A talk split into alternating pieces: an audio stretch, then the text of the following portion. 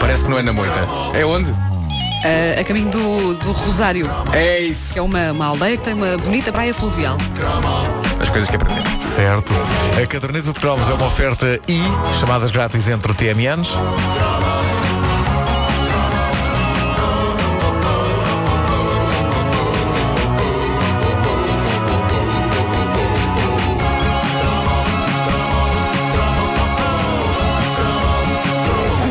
Corriam os anos 80 e uma série televisiva de desenhos animados transformava a Odisseia de Homero em ficção científica. E para isso temos de agradecer às grandes nações francesa e japonesa. Foi em 1979 que uma coprodução entre os dois países dava aos petizes da era croma um dos clássicos mais inesquecíveis do tempo dos mais novos, o grandioso Ulisses 31. Com este Ulisses, era cá um 31? Peço desculpa. Ah, alguém não me tinha, lembro- não alguém tinha de fazer esta piada. Eu lembro-me de ter a caderneta de cromos disto.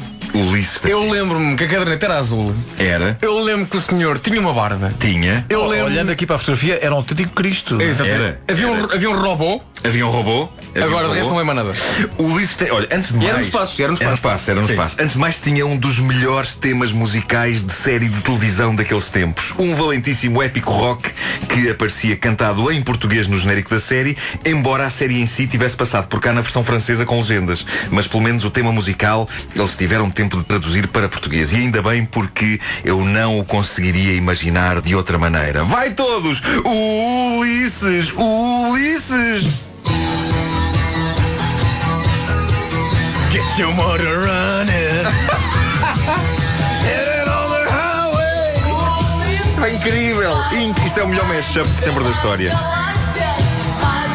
world.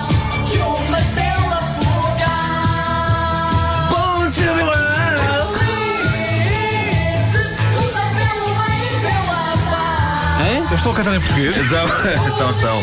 Luta pelo, pelo bem e pela paz. Ah, isto é sua missão é destruir o mal. Ah, tá. Ah, não é o mar. Não é o mar.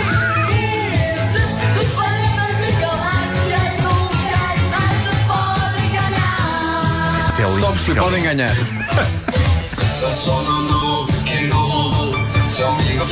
Este é Só péssimo. Minovião? Seu amigo fiel.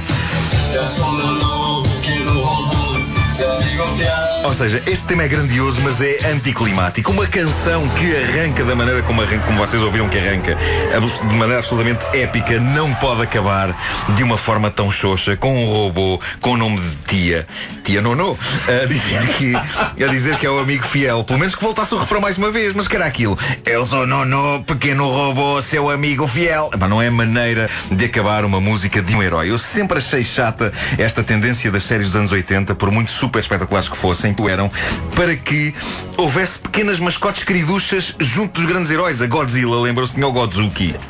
Aquele dinossauro mais pequenino. Godzilla. O Buck Rogers tinha o Twiki. Pois tinha, pá. Muito irritante. O Flash Gordon tinha um dragãozito que voava, muito queridinho. E o E-Man tinha um bonequinho com um chapéu de feiticeiro chamado Orco. Pá, devia ser para não hostilizar as miúdas. Tomem lá coisas fofinhas aqui no meio de uma série de gajos.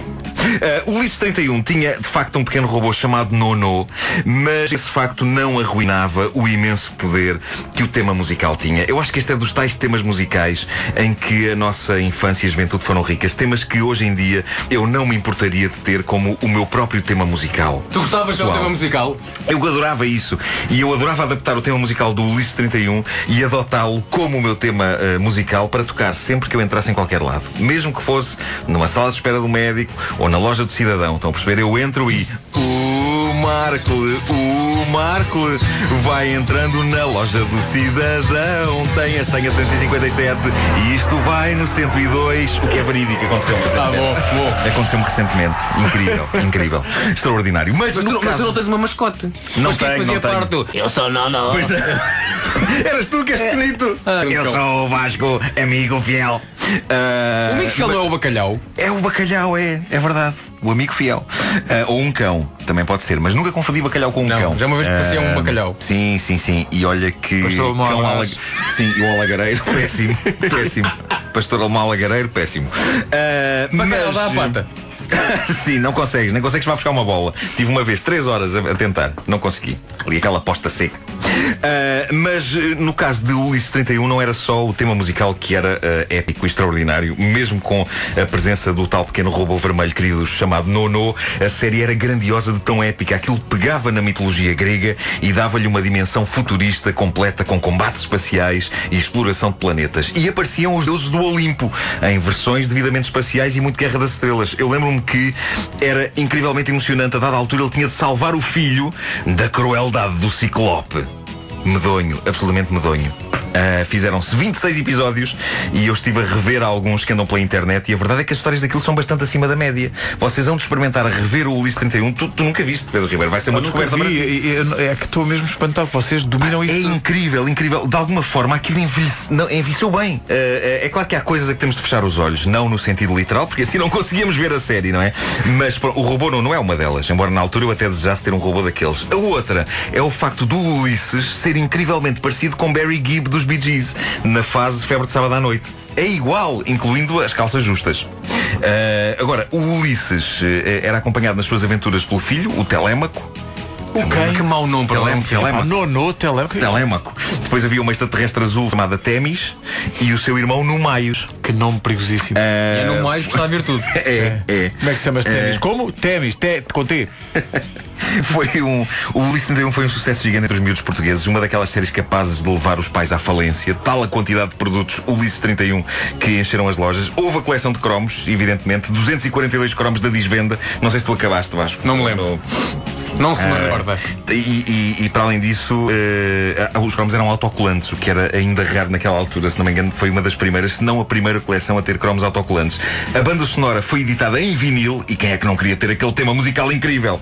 E houve figuras de PVC, livros, puzzles, uma Ulisses mania que nos tomou de assalto e não mais nos largou. Pelo menos até ter aparecido Era uma vez o espaço. Nós éramos uns fáceis. Nós, ai Ulisses é o maior, és a paixão da minha vida. Olá, que é isto? Era uma vez o espaço, melhor série de sempre. Não preciso ver mais. Mas, mas o que é isto? O foguete com Luís Arriaga. Oh, oh. A televisão pode acabar depois disto. A televisão pode acabar depois disto. Nunca, se- nunca se conseguirá superar o foguete com Luís Arriaga. Gaga, António Sala e Carlos Paião. É mas, mas depois foi superado. Depois foi superado. Porquê? Pelos sopranos. Os sopranos superaram o Ah, ainda bem que faz esse paralelismo. O foguete e os sopranos. Aham. No meio da houve, houve o, L, o L perdido entre ambos, que era a Dona Xepa. Sim, sim. Consegues fazer quase uma genealogia de foguete, Dona Xepa, sopranos. Isso é os médicos das mulheres, não é? Os gineologistas. Sim.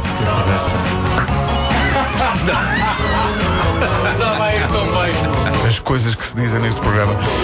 A caderneta de cromos é uma oferta e chamadas grátis entre TMNs.